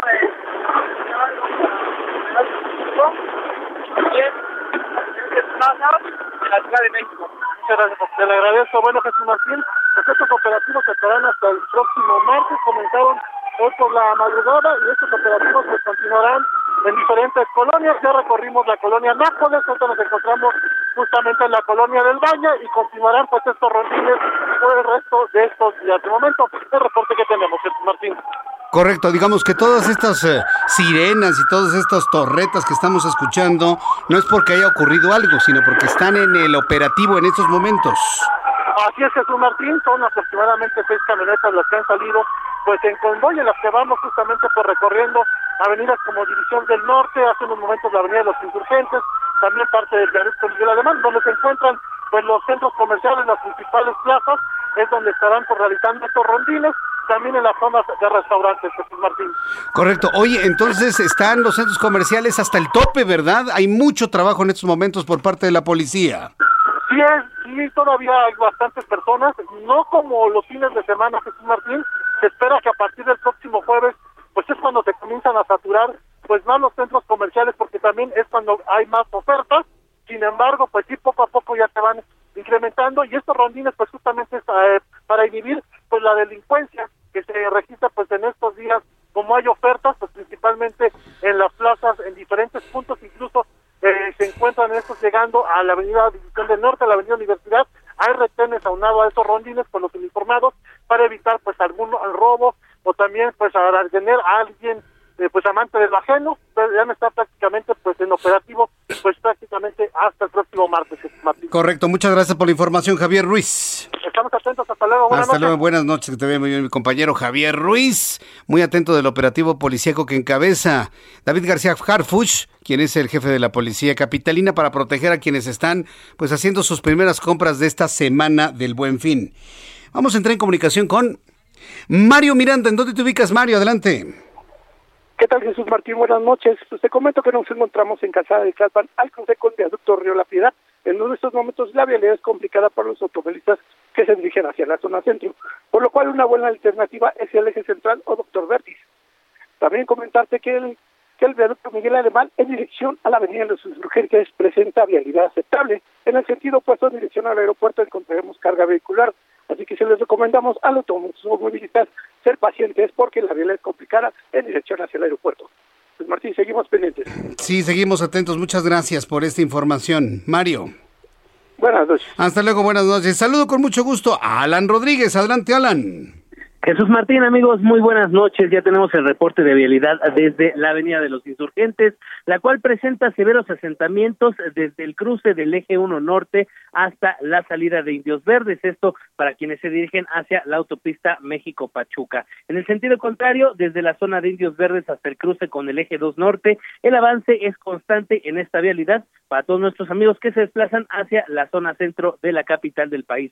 Les recomendamos circular con mucha precaución. Si usted circula en vialidades como Fortuna, Politécnico y la zona de Buena Vista, estos centros comerciales en donde ya tenemos un alto paso de peatones por el inicio de el Buen Fin. Por lo pronto, Jesús Martín, el reporte que tenemos, invitando a todos nuestros amigos a circular con mucha precaución. Gracias por la información. Gracias, Alan. Continuamos al pendiente. Hasta luego, continuamos al pendiente. Son las 7 con 14. Oiga, tenga mucho cuidado ¿eh? durante este, estos días del buen fin. Cuide el dinero, no cargue efectivo, utilice formas de pago digitales, utilice tarjetas de crédito, tarjetas de débito, no traiga dinero en efectivo, no sea ostentoso. ¿sí? si por ejemplo se compra algo, algo grande, algo valioso, pues cúbralo bien, métalo a su cajuela. O sea, ¿qué, ¿qué, sentido tiene de vean lo que me acabo de comprar? Si usted hace eso, es candidato a que lo asalten. Yo sé, yo sé que, ay, mira, me tardé tres años, Jesús Martín. No, no, pues no lo enseñe. Seamos más discretos. La, la discreción es finura. La discreción es elegancia. Para que me lo digo, a ver si así se entiende. Finura, elegancia, ser discretos, envuelto, llegar al auto, lo mete, o se va al taxi, sin que nadie vea. ser discretos el, ser ostentosos, el, ser presuntuosos, el estar alardeando, eso es lo único que lo pone en el foco de la delincuencia. Entonces, por favor, es una recomendación a tiempo, sea usted muy discreto, compre lo que necesite durante este tiempo, están buenas las ofertas, pero compre solamente lo que necesite guarde una parte del dinero que le va a llegar este fin de semana, guarde una parte del dinero, porque le voy a decir una cosa, ¿eh? Si usted guarda, ahorra, ahorra, ahorra, ahorra, alguien ni siquiera lo podrá creer, pero se puede comprar hasta una casa, así como lo oye.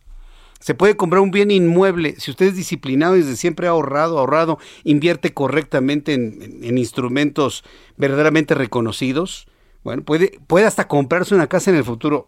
No me crea, hágalo, hágalo, no me crea, nada más hágalo y demás. Bueno, ya que estamos hablando precisamente de esto, de lo que es el patrimonio, de lo que son los bienes raíces, eh, me da mucho gusto saludar a Luis Ramírez, quien es el conductor de Mundo Inmobiliario aquí en el Heraldo Radio. Usted ha escuchado este programa de información sobre el mundo de los inmuebles, de los terrenos, de las casas, de los departamentos. Es socio fundador de Vive de las Rentas y me da muchísimo gusto saludarte, estimado Luis Ramírez. Bienvenido. Muchísimas gracias, querido Jesús Martín. Gusto saludarte. Buenas noches. Oye, pues excelente recomendación la que estás dando a los radioescuchas. Este buen fin, pues hay que comprar de manera inteligente, pero sobre todo invertir, ahorrar para invertir de manera inteligente, no gastar. Hay que cambiar y sustituir, vamos que es un pleonasmo, pero me refiero hay que sustituir a esa eh, palabra eh, o a esa forma de eh, gastar por invertir. Hay una diferencia importante. Y justo los bienes raíces te permiten todo eso. Te quiero compartir que nosotros, por ejemplo, en vivelarrentes.com estamos eh, lanzando productos que son tan innovadores como el tema de las minibodegas, minibodegas que seguramente alguien ha escuchado hablar de estas, eh, me dijeron Jesús Martín, eh, estas minibodegas que eh, desde un metro, dos metros cuadrados puedes utilizar para almacenar diferentes cosas. ¿A qué me refiero? Por supuesto, señora, usted que tiene los adornos de Navidad, eh, que tiene muchos adornos y necesita guardar esos adornos en alguna bodega, bueno, pues también estamos hablando de esas personas, pero también de todos los eh, comerciantes que hoy tenemos. Por ejemplo, las nenis, que hoy tienen un montón de productos eh, que comercializan y que viven en una casa pequeña, necesitan tener un lugar donde guardar, pero todo el comercio informal, los tianguistas, etcétera, requieren lugares para almacenar sus productos. Y claro que el comercio electrónico, estas grandes plataformas también han crecido y seguirán creciendo porque el comercio electrónico llegó para quedarse y requieren los denominados puntos de última milla. Estos denominados puntos de última milla pues requieren estar cerca de las ciudades y en Vida de las Rentas es lo que hemos eh, justo eh, logrado identificar. Y tenemos ya, lanzamos el primer, el primer punto en, Mérida donde tendremos 10 mil metros de mini bodegas y déjame darte un eh, dato, Jesús Martín, eh, datos de la Asociación de Autoalmacenaje de México eh, prevén que se requieren por lo menos, por lo menos 10 ubicaciones por cada millón de habitantes, es decir, 10 ubicaciones de mini bodegas por cada millón de habitantes. en México tenemos apenas dos, hay solamente 500 mil metros hoy de mini bodegas y en Vive las Rentas estimamos lanzar entre este año y el año siguiente 50 mil metros. Pero realmente las personas en México no estamos tan habituados a las mini bodegas. Por ejemplo, en Estados Unidos, esto, este mercado empezó a madurarse desde 1950 y es muy habitual que todas las personas, eh, todos los hogares en Estados Unidos, si no se llega a los comercios, vayan y utilicen estas mini bodegas que deben estar abiertas 24/7 en estos puntos neurálgicos, me refiero a la última milla, eh, location, location, location, y bueno, este tipo de inversiones eh, se pueden ser posibles, por ejemplo, desde 300 mil pesos. Una persona puede comprarse una mini bodega, entrar en un fideicomiso y obtenerlo desde 300 mil pesos, en lugar de endrogarse a 12 meses, eh, que a lo mejor pueden ser sin intereses o con intereses. Aquí al contrario, invertir en un bien inmueble como este, en una mini bodega o en un departamento o en alguna propiedad, te puede estar dejando cash flow todos los meses. Entonces, invitarlos a que escuchen mi programa aquí justamente por el Heraldo Radio todos los jueves a las 10 de la noche y los sábados a las 4 de la tarde, Mundo Inmobiliario, porque ahí hablamos de todo esto, Jesús Martín, y también me pueden localizar eh, en redes sociales, eh, por cierto, que me manden mensaje ahora en redes sociales, con mucho gusto le mandaré uno de mis libros que se llama ¿Dónde y cómo invertir durante y después de la pandemia? Y me encuentran como Luis Ramírez Mundo Inmobiliario, Facebook, Twitter, Instagram, Luis Ramírez Mundo inmobiliario porque de verdad que hay que invertir y no gastar este buen fin. Hay que invertir y no gastar. Oye, este mercado me parece muy, muy innovador porque se ha puesto de moda la renta de departamentos, inclusive la renta de locales comerciales. Pero hacerte de una mini bodega y luego ponerla en renta o, o, comprarla y luego revenderla, eso, eso me parece muy innovador, sobre todo cuando me hablas de montos de 300 mil pesos. Para una mini bodega, ¿de qué dimensiones? ¿De 2x2, 3x3? Sí, 10 metros cuadrados, Jesús Martín, eh, eh, es, pero puedes comprar una miniboya de 10 metros o de 20 metros, pero lo más interesante es que todo entra a un fideicomiso. El fideicomiso, por supuesto, se constituye con el ánimo, por supuesto, de construir, pero también de administrar. Es decir, las personas que compren una minibodega no tienen que preocuparse por rentarla, porque estará como unidad de negocio y se podrá obtener, además entra un pool de renta, se podrá obtener una rentabilidad promedio más o menos 10% anual que se paga de manera mensual. Esto es algo muy superior de lo que te da un departamento promedio, porque los inmuebles promedio en México dan el 5% menos gastos.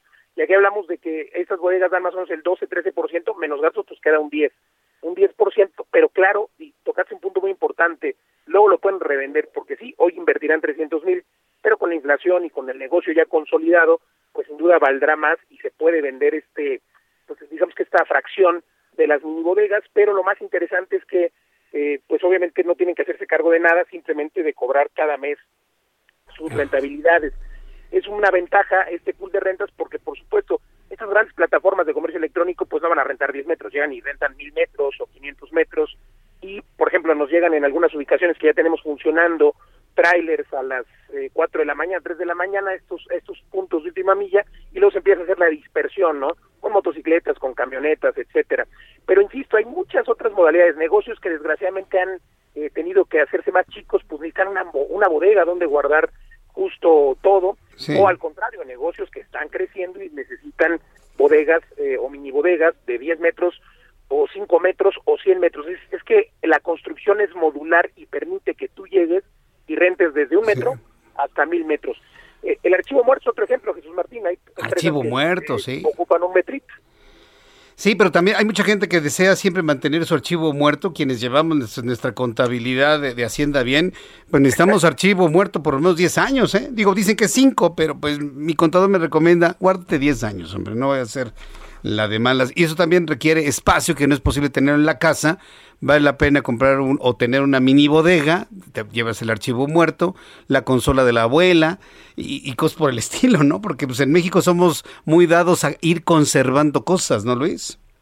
Totalmente, hay un montón de usos para las mini bodegas, a lo mejor eh, me cambié de casa o voy a remodelar mi casa, pues vas y llevas todo a una mini bodega, te vas a un lugar más pequeño, eh, personas que con la pandemia tuvieron que rentar su casa grande, eh, porque pues tuvieron esta necesidad, bueno, pues lo guardan en una mini bodega. Mil historias. Sí, mil historias. Oye Luis, pues te escuchamos en tu programa Mundo Inmobiliario, ha sido un enorme gusto tenerte aquí en nuestro programa de noticias y gracias por darnos esta recomendación. Cuando la gente empieza a tener dinero y está pensando en gastar, cambiar este chip, cambiar este canal de, en lugar de gastar, mejor invertir. Gracias por ese concepto, Luis Ramírez. Al contrario, gracias a ustedes y recuerden escribirme a Luis Ramírez Mundo Inmobiliario, Facebook, Twitter, Instagram y aquí nos escuchamos en El Heraldo, jueves 10 de la noche, sábados 4 de la tarde. Gracias Jesús Martín. Nos vemos Luis, abrazo, que te vaya muy bien. Luis Ramírez, conductor de Mundo Inmobiliario y el socio fundador de Vive de las Rentas, ahí lo puede usted consultar en internet.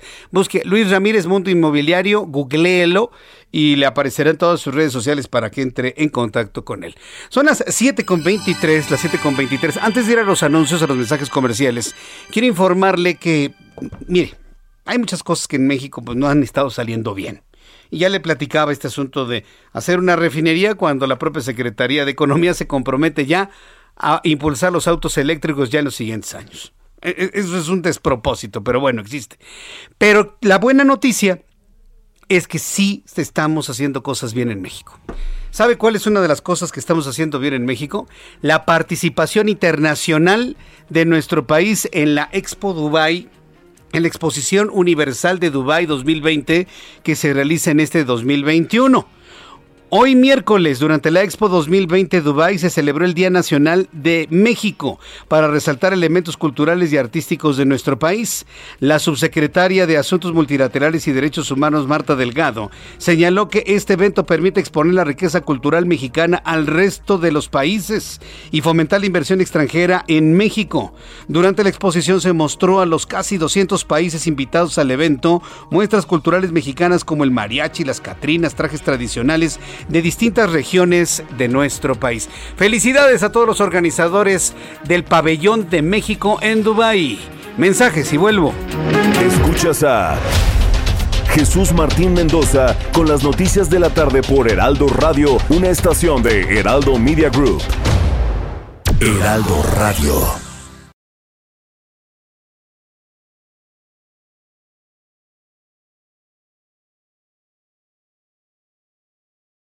Heraldo Radio. Escucha las noticias de la tarde con Jesús Martín Mendoza. Regresamos.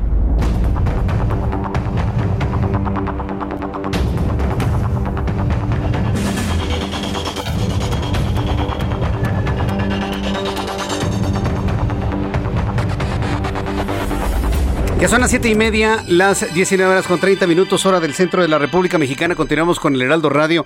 Para nuestros amigos que en todo el país están escuchando nuestro programa de noticias por primera ocasión, decirles: esto es el Heraldo Radio. Mi nombre es Jesús Martín Mendoza. Le acompaño con las noticias en las tardes, como desde hace muchos, muchos años. Alguien me preguntaba ayer: ¿desde cuándo tienes tu programa de noticias, Jesús Martín?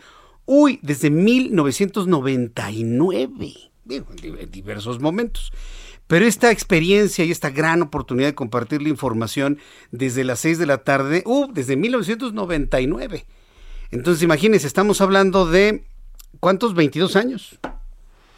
22 años en diferentes momentos, con diferentes horarios. Hubo un tiempo que estuve de 6 de la tarde a 9 de la noche, ya nadie se acuerda de ese horario. Luego estuve de 5 de la tarde a 9 de la noche. Y luego de 5 de la tarde a 8 de la noche. Y así me quedé ya muchos años. Y ahorita en esta experiencia aquí en el Heraldo Radio de 6 de la tarde a 8 de la noche. Le agradezco infinitamente, infinitamente sus comentarios en torno a ello. Vamos a revisar toda la información de economía y finanzas con mi compañero Héctor Vieira. La Bolsa Mexicana de Valores cerró la sesión de este miércoles con una pérdida del 0.79%, equivalente a 409.72 puntos, con lo que el índice de precios y cotizaciones, su principal indicador, se ubicó en 51.704.4 unidades en una jornada con ganancias solo para 13 de las 35 principales emisoras. En Estados Unidos, Wall Street cerró con pérdidas generalizadas ya que el Dow Jones retrocedió 240.04 puntos para ubicarse en 36.079.94 unidades, al igual que el Standard Poor's, que cedió 38.54 puntos para situarse en 4.646.71 unidades. Por su parte, el Nasdaq restó 263.84 puntos para quedarse en 15.622.71 unidades. En el mercado cambiario, el peso mexicano se depreció 1.35% frente al dólar estadounidense al cotizarse en 20 pesos con 40 centavos a la compra y en 20 pesos con 60 centavos a la venta en ventanilla. El euro por su parte se cotizó en 23 pesos con 45 centavos a la compra y 23 pesos con 69 centavos a la venta. El Instituto Nacional de Estadística y Geografía dio a conocer que durante julio la actividad industrial cayó en ocho estados del país, siendo Baja California Sur la de mayor retroceso, mientras que solo 11 entidades han logrado una recuperación con respecto a su nivel previo a la pandemia. La Oficina de Estadísticas Laborales de Estados Unidos informó que en el último año la inflación en la Unión Americana aumentó 6.2%, lo que representa su mayor nivel desde noviembre de 1990, luego de que en octubre registró un aumento de 0.9%, debido principalmente a la presión por el aumento generalizado en los precios de la energía. Un análisis publicado por el Centro de Investigación Económica y Presupuestaria advirtió que la aprobación y aplicación de la reforma eléctrica propuesta por el presidente podría costar casi el 1% del Producto Interno Bruto del país, esto en de indemnizaciones, costos adicionales por operación, requerimientos adicionales de inversión pública, subsidios y costos por deuda pública. La Asociación Nacional de Tiendas de Autoservicios y Departamentales reiteró su solicitud al gobierno federal de incluir las tarjetas departamentales y pagos en efectivo con factura en el sorteo fiscal del Buen Fin, con el objetivo de promover el consumo en el comercio formal, promoviendo el uso de medios electrónicos. Por otra parte, el Instituto Federal de Telecomunicaciones recomendó a los usuarios que vayan a realizar compras por Internet durante el Buen Fin que conozcan las políticas, términos y condiciones que ofrece cada sitio de cada establecimiento para lograr una compra informada y empoderar así al consumidor. Informó para las noticias de la tarde Héctor Vieira. Muchas gracias, Héctor Vieira, por toda la información de economía y finanzas el día de hoy. Ya son las 7.34, las 7.34 hora del centro de la República Mexicana. Hay un asunto de preocupación aquí en la capital de la República. Amigos que nos escuchan en otras partes del país, deben ustedes conocer un asunto que sucede en la ciudad, o vamos a llamarlo en el Valle de México. En esta idea que tiene el presidente de México, Andrés Manuel López Obrador, de a la fuerza cambiar la vocación del aeropuerto militar de Santa Lucía en un aeropuerto internacional. En esta, pues bueno, póngale usted el calificativo, en esta idea que tiene el presidente de la República de tener ese aeropuerto como aeropuerto internacional, ya le he platicado que se hacen hasta dos horas y media de camino desde aquí y un Uber le cobra hasta 1.600 pesos en este momento. Para ir al aeropuerto en este momento un Uber nos cobra entre 200 y 300 pesos a lo mucho. Ir a Santa Lucía, 1.600 pesos. Vea su Uber. Haga usted el ejercicio si no me cree. Eh, para poder operar este aeropuerto y en la idea que tiene el presidente, que ya le dijo ASI, que ya le dijo Mitre, que no es posible. Él tiene la idea de que operen los tres aeropuertos al mismo tiempo el de Toluca, el de Santa Lucía y el de la Ciudad de México. Tan no es posible que ahora en el mes de septiembre, cuando fue el desfile militar y el desfile aéreo, operó Santa Lucía con el despegue y aterrizaje de las aeronaves que engalanaron los cielos de la ciudad para el disfrute de todos los habitantes del país. Ah, bueno, pues para eso se tuvo que cerrar el aeropuerto desde las 8 de la mañana hasta las 2 de la tarde. ¿Se acuerda? Esa es una prueba inequívoca inequívoca de que es imposible operar Santa Lucía y la Ciudad de México de manera simultánea. Bueno, ya una vez entendiendo esto, en la idea, póngale usted el calificativo, en la idea que tiene el presidente de esto, pues los tuvieron que hacerle espacio aéreo a Santa Lucía para poder probar si se puede despegar, se puede aterrizar y para ello se cambiaron las rutas de aproximación del Aeropuerto Internacional de la Ciudad de México. Se establecieron dos rutas. La ruta norte, que se conocía como San Mateo, pero que la abrieron mucho más y ahora se sobrevuela todo el municipio de Huizquilucan, pasa por lo que es Bosques de las Lomas, Lomas de Chapultepec, entra por, por el distribuidor de, de Avenida de los Constituyentes, Ángel, por ahí pasan ahora los aviones. Ahí arribita del puente Jesús Martín, el puente que instalamos ahí hace algunos años, el puente peatonal. Por ahí ingresan y dan una tremenda vuelta hasta el sur de la Ciudad de México, inclusive hasta Coyoacán para enfilar hacia el aeropuerto. O sea, abrieron completamente la aproximación. Pero otra que ha causado muchísima controversia es la aproximación sur, completamente en desuso desde hace muchos años.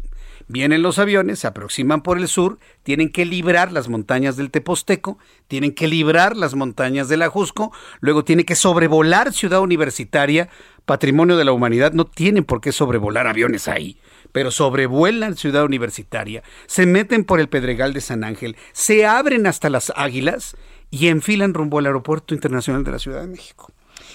Hemos hablado en múltiples ocasiones sobre lo riesgoso de esa ruta de aproximación. Pero pues dice la antigua aeronáutica civil que no, que no tiene ningún riesgo. Bueno, pues ¿qué cree?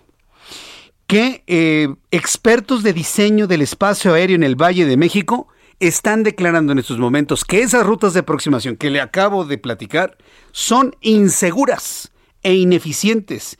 Inclusive pueden generar peligros para la población. Leticia Ríos, nuestra corresponsal en el Estado de México, nos informa. Adelante, Leti. Muy buenas tardes. Buenas tardes, Jesús Martín. Efectivamente, la operación del nuevo diseño del espacio aéreo en el Valle de México desde marzo pasado ha demostrado ser de riesgo para la navegación de los aviones e ineficiente, lo cual genera peligros para la población, altos costos para las aerolíneas y, eh, pues, eh, de esta forma también para los pasajeros, por lo cual se debe regresar al anterior diseño. Aseguraron María Larriba y Jaime del Río, expertos en seguridad aérea y operacional luego de que los representantes de más de 150 colonias del Valle de México, eh, específicamente de la zona poniente, que conforman el colectivo Más Seguridad Aérea, Menos Ruido, manifestaron su preocupación por los riesgos que implican las nuevas rutas, los expertos realizaron estudios. María Larriba, primera mujer controlador de tránsito aéreo en México con 27 años de experiencia, explicó que con las nuevas rutas se enfrentan tres grandes problemas la orografía que siempre produce turbulencias y condiciones de vuelo difíciles para las aeronaves, la elevación, así como las condiciones meteorológicas que se enfrentan todo el año. Esto, dijo en conjunto, limita las soluciones aeroportuarias. Señaló que Servicios a la Navegación del Espacio Aéreo Mexicano realizó el actual diseño aéreo sin observar los lineamientos internacionales que recomiendan evitar la generación de rutas cercanas a zonas con orografía pues se está imponiendo una nueva ruta que está cerca de la zona serrana del poniente del Valle de México, que implica menos espacio para poder acomodar los aviones a la hora de encaminarlos hacia la zona de aterrizaje. Y bueno, destacaron que para el nuevo diseño no se consultó a ninguna de las organizaciones de aviación especializadas y tampoco se realizó un estudio de impacto ambiental dijo que este nuevo diseño del espacio aéreo es ineficiente, ya que el Aeropuerto Internacional de la Ciudad de México actualmente opera al 70% de su capacidad, pero hay demoras y patrones de espera, ya que las autoridades eh, no cumplen, eh, permiten que las eh, aeronaves no cumplan con sus horarios. La experta señaló que no se han generado los ahorros de combustible, de descensos continuos, la reducción de demoras, como se había prometido con estas nuevas rutas. En tanto, Jaime del Río, capitán piloto aviador, que trabajó en 14 diferentes empresas de aviación, destacó que si, si una aerolínea vuela más de lo necesario, como implican estas nuevas rutas, eh, pues también esto implica más tiempo en las jornadas de trabajo, en el uso de motores y del planeador, lo que se traduce, Jesús Martín, en un aumento en los costos del boleto. Y bueno, pues esto sumado a todas las molestias por el ruido excesivo que están padeciendo los ciudadanos de esta zona del Valle de México. Hasta aquí mi reporte. Vaya, pues qué, declaraciones de María Larriba. vamos a buscarla para seguir preguntándole sobre esta experiencia. Muchísimas gracias por esta información, Leti Ríos. Muchas gracias, buenas tardes. Hasta luego, muy buenas tardes. Estoy revisando, por ejemplo, en la, en la aplicación de, de, rastreo y de monitoreo de aproximación de aviones. En estos momentos acá está sobrevolando la zona de la colonia del Valle, ya hacia la colonia Álamos en estos momentos, una aeronave de Aeroméxico proveniente de Ciudad Juárez se está enfilando en este momento al aeropuerto, pero ingresó por esta zona que le digo, por Whisky Lucan. Y en este instante se está acercando por el sur, en este instante una aeronave proveniente de Veracruz. Fíjese, en, la, en la ruta señalada, fíjese, viene de Veracruz y tuvo que abrirse hasta el sur, prácticamente hasta Tehuacán, Puebla. Tuvo que surcar por el estado de Morelos, Veracruz. Se tuvo que meter hasta el estado de Morelos. Sobrevoló la zona de la ciudad de Cuautla. Hasta allá mandaron el avión para entrar por el sur de la Ciudad de México eh, ya tuvo que liberar los volcanes, tuvo que liberar el Teposteco, tuvo que liberar las montañas del sur, el Ajusco. En este instante, para quienes me están escuchando, este avión está sobrevolando Ciudad Universitaria. En este instante. Está cruzando precisamente en este momento sobre el Estadio Olímpico Universitario y el sonido se escucha en todo el Pedregal en este momento. Está enfilando precisamente rumbo a la zona de las Águilas. Sí en esta zona, que, son montañosas, que es una zona serrana, que evidentemente ahí en esa zona serrana, lo que nos explicaba la controladora, los vientos se encuentran. En este momento está curveando, está sobre la zona de San Ángel. Le digo, en este momento están las águilas, ya pasó por Xochimilco, por Tlalpan, por Ciudad Universitaria, Jardines del Pedregal, San Ángel. ¿Cuándo había visto aviones así? Y en ese momento está haciendo la curva desde el sur para enfilar rumbo al Aeropuerto Internacional de la Ciudad de México. ¿Se da cuenta la enorme ruta que ha hecho este avión para poder librar el espacio aéreo de Santa Lucía? Verdaderamente inconcebible. En este instante está sobrevolando el espacio aéreo de nuestras instalaciones del Heraldo. Está pasando en este momento arriba de nosotros. Y ya entrando hacia lo que es la colonia del Valle, rumbo a la Ciudad de México. Esta es la ruta que más preocupa, esta la del sur. Y bueno, pues ya salió María Larriba, controladora era para hacer esta denuncia y seguramente muchos pilotos aviadores se, les se le van a unir en este llamado, porque no se trata de perjudicar el proyecto del presidente, no. Se trata de evitar un accidente aéreo, señores. Se trata de evitar un accidente aéreo en el Valle de México. De eso se trata. Si de paso sale perjudicado algo, pues esa, esa no es la idea. Aquí se trata de evitar que algún avión choque o que alguna turbulencia en la zona serrana del poniente y sur de, la Ciudad de México pueda voltear un avión, así como se lo pongo. Las turbulencias no deberían ser cosa que, no importen. Pero bueno, ya le describí en este momento, y seguramente muchos de los amigos que nos escuchan aquí en la capital del país están viendo este avión ya enfilándose al aeropuerto. Y ahí viene otro, ¿eh? Pero este viene por el norte. Este se abrió otra vez completamente desde el norte y viene desde Nueva York. Este es de Viva Aerobús. Está muy bonita esta aplicación, es libre, es gratis, usted la puede bajar en su teléfono celular, iOS o Android. Se llama Flight Radar 24. Para las personas que me están preguntando, ¿cómo se llama la aplicación? Flight Radar 24. Ahí puede usted, es muy divertida, puede ver los aviones y cuando se va acercando puede usted sacar su teléfono. ¿Qué avión es este? Ah, mira, es un Aeroméxico, de nuestros amigos de Aeroméxico. Y viene desde, no sé, desde Monterrey. ¿ah? Entonces ya lo ve usted enfilándose le pone fotografía, velocidad, altitud, todo, absolutamente todo. La verdad está, está, muy bonita la aplicación y aquí es donde estamos observando precisamente todo ese tipo de situaciones que están denunciando los controladores aéreos. Vamos con Mariano Riva Palacio, colaborador del Heraldo de México y bueno, pues siempre con su sección de Bienestar H con nosotros todos los miércoles en el Heraldo Radio. Estimado Mariano, qué gusto saludarte, bienvenido. Querido Jesús Martín Mendoza, ¿cómo estás? Muy buenas noches, amigos del Heraldo Radio. Gracias, Jesús Martín. Pues esta ocasión, fíjate que voy a compartir con todos ustedes el resultado de una investigación llevada a cabo por parte de la Federación Mundial de la Obesidad y que fue publicada en la revista BMJ Global Health, en la que se estima el impacto económico que tiene la obesidad en diferentes países del mundo, Jesús Martín. Por supuesto, pues México está incluido y vamos directamente al dato de nuestro país según este estudio. Escuche el, el, punto, el dato que dan, que dan a conocer, porque es fuerte, revelador y preocupante, Jesús Martín. El impacto económico de la obesidad en México durante el 2019, previo a la pandemia, fue de 2.1% del Producto Interno Bruto anual y se proyecta que podría incrementar hasta en un 4.6% del Producto Interno Bruto para el año 2060 si no se toman medidas urgentes en todos los niveles de la sociedad. Estamos hablando en términos reales, económicos, que la obesidad le cuesta a México, Jesús Martín, escuche el dato, más de 26 mil millones de dólares. es decir, 204 dólares per cápita. Y si nos vamos al dato de la estimación que acabamos de mencionar, para el año 2060 se proyecta que los costos aumenten a 160 mil millones de dólares en atención a la obesidad solo para México. Este costo se refiere a la atención hospitalaria, a medicamentos, tratamiento, insumos, desplazamiento de los pacientes, salarios, honorarios del personal de salud, etcétera. 26 mil millones de dólares en 2019, Jesús Martín.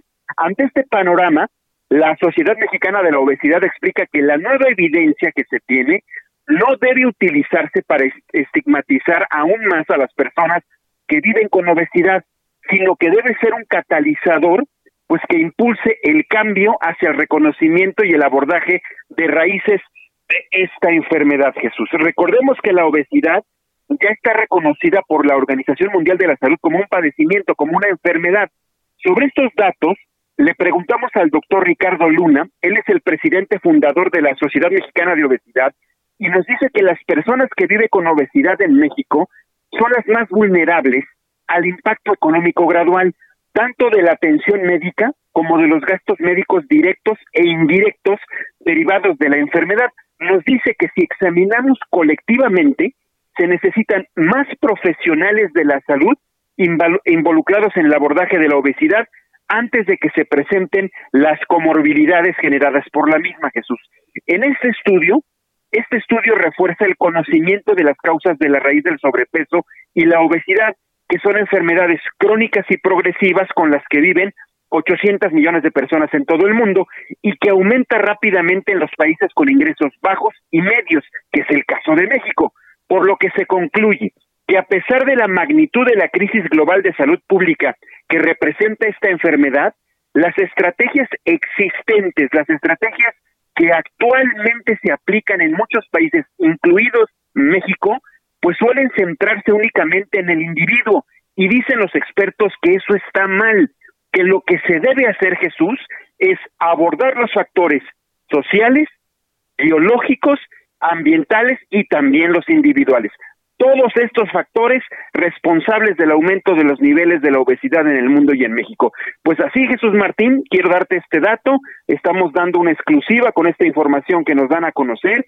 26 mil millones de dólares le cuesta a México en el último año registrado, por lo menos 2019, previo a la pandemia, la atención de la obesidad, querido Jesús Martín. ¿Cómo ves? Todas las acciones entonces para limitar el consumo de comida chatarra, hacer los paquetes más chiquitos, ponerles etiquetas de hexágonos, ¿no ha servido de nada entonces, Mariano? No, no, definitivamente yo creo que eh, sirve de muy poco. Habrá quien haga, haga caso de todo este tipo de recomendaciones por parte de las autoridades y las instituciones involucradas en avisarnos eh, darnos información eh, eh, de qué es, qué es lo que contiene cada alimento que adquirimos en, un, en una tienda de autoservicio, pero sucede lo mismo, dicen los expertos, que lo que pasa, por ejemplo, con los cigarros, Jesús Martín, que por más que una persona le pongan en una cajetilla una imagen grotesca de un pulmón, la gente sigue consumiendo el ah, tabaco. Lo mismo ocurre así con la alimentación. Te puede gustar mucho las frituras, y por mucho que te pongan una, una etiquetita que dice exceso de sodio, la compras y la sigues consumiendo. Eso está pasando, Jesús. Aquí se dice, pues de algo me de morir, es lo que luego te dicen. Mariano, danos tus redes sociales, por favor, para que el público claro te siga. Que sí.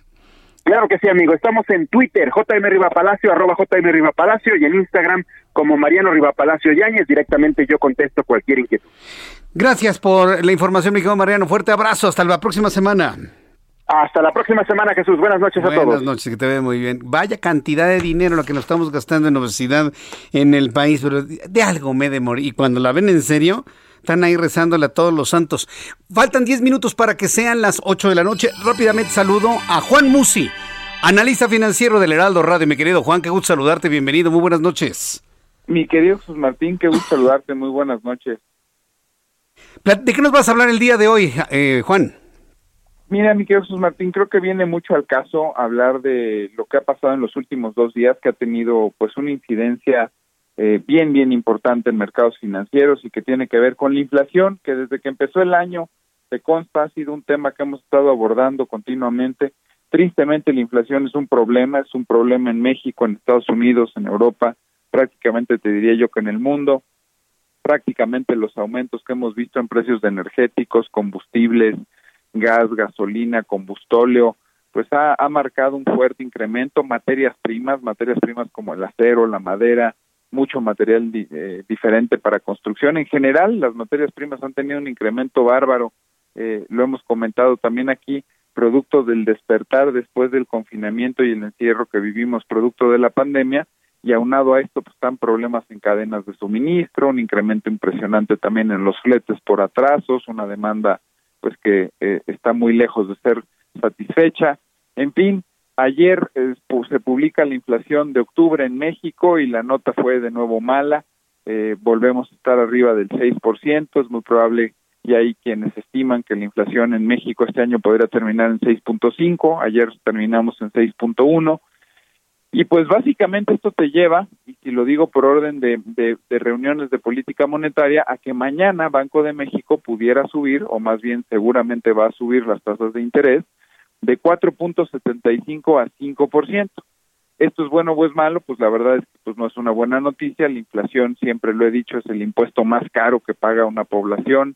Este, es, es, es un deterioro en el poder adquisitivo. De alguna forma nos impacta a todo mundo en el bolsillo, nos pega, nos merma nuestro poder de compra. Y pues desafortunadamente el incremento de tasas obedece a una política monetaria que conocemos como restrictiva, es decir, buscar que la gente guarde, deposite su dinero y gane más tasa de interés por hacerlo y que tenga ese incentivo de dejar el dinero ahí y no de gastarlo. También a subir las tasas de interés encareces los créditos y muchos de estos créditos también responden a créditos al consumo. Entonces, pues es una arma muy poderosa para tratar de luchar y abatir la inflación. Y por si fuera poco, el día de hoy y esto es bien importante porque en Estados Unidos también se publicó la inflación de octubre y acá está más alta todavía, 6.2. Uno podría decir es comparable el 6.1 de México contra el 6.2 de Estados Unidos. Yo diría que todavía es mucho más alarmante el tema en Estados Unidos porque es 6.2 en dólares, Jesús Martín. Allá la tasa de referencia está en 0.25, acá la tasa de referencia está en 4.75. Entonces, haciendo cuentas así rapidito, Aquí la tasa negativa podría ser de entre 1.2 y 1.3 puntos porcentuales. Allá la tasa negativa es prácticamente de 6 puntos porcentuales. Entonces, realmente muy, muy por arriba también de la meta de inflación en Estados Unidos. Y lo relevante de este tema hacia adelante pues es que también si las tasas en Estados Unidos incrementan antes de lo previsto, pues esto va a tener un impacto también muy fuerte en mercados accionarios, que cuando la tasa de interés empieza a aumentar, pues la gente saca su dinero de acciones, saca su dinero de bolsa y lo mete en cuestiones de renta fija o en cuestiones más conservadoras que le rindan una tasa de interés, ¿no?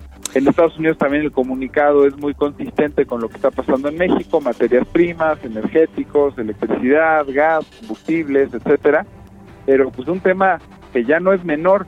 Lo más importante de todo esto, Jesús Martínez, es ver si la Fed, la Reserva Federal, al final tiene la razón. Lleva diciendo prácticamente todo el 2021 el efecto inflacionario es transitorio, es producto de este despertar económico que te comentaba que es post pandemia. Sí. Y eh, Pues, entre más tiempo pasa, mi querido Jesús Martín, el efecto de transitorio se va quitando y más bien se ve que llegó para quedar. Esto fue las noticias de la tarde con Jesús Martín Mendoza.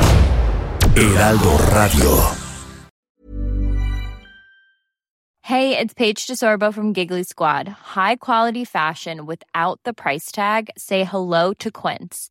I'm snagging high-end essentials like cozy cashmere sweaters, sleek leather jackets, fine jewelry, and so much more. With Quince being 50 to 80% less than similar brands.